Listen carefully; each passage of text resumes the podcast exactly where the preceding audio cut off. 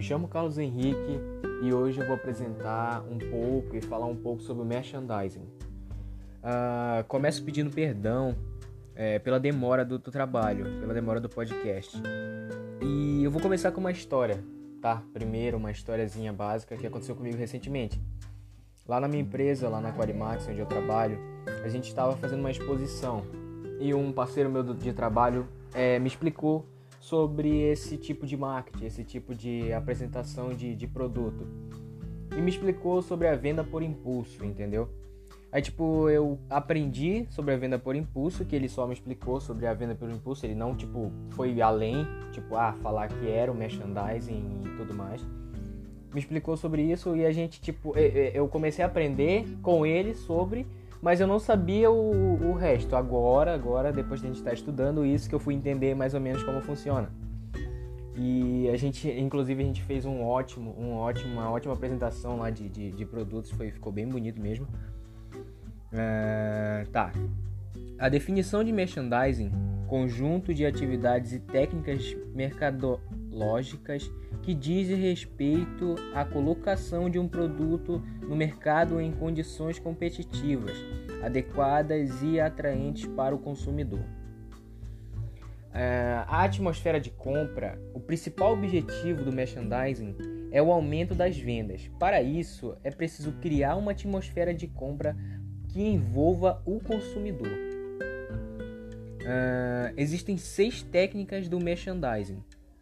A aplique o visual merchandising, para aplicar o visual merchandising, é, é, é, é, fazer com que o, o, cliente veja o produto e tipo, cara, eu tô precisando daquele produto, eu vou levar. Entendeu? É, é mais ou menos assim que funciona. Uh, faça ações de marketing no PDV, sinalize as promoções, utilize o marketing sensorial Aproveite a sazonalidade, use a tecnologia, entendeu? Uh, ações promocionais.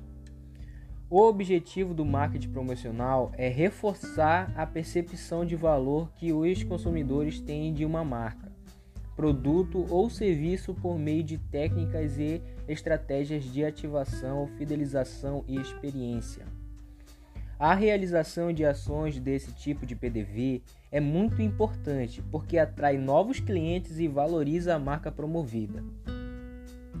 Material de ponto de venda: régua ou cantoneira de gôndola, é, display de balcão, clip strip, hum, ponta de gôndola, ilha, display de chão, display reciclado.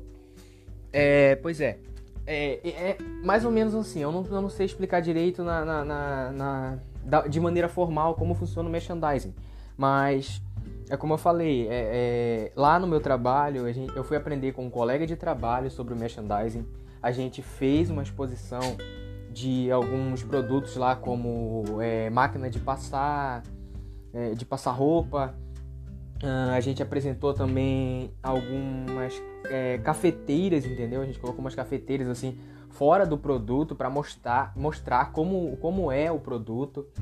E, e como ele me explicou, o, o cliente vai na empresa, perdão, o cliente vai na empresa, chega lá e ele olha, nossa, eu acho que eu tô precisando de uma cafeteira.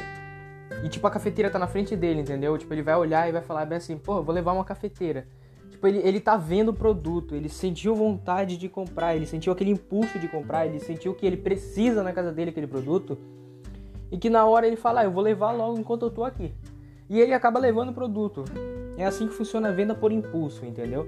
É assim que funciona a venda por impulso dentro do merchandising.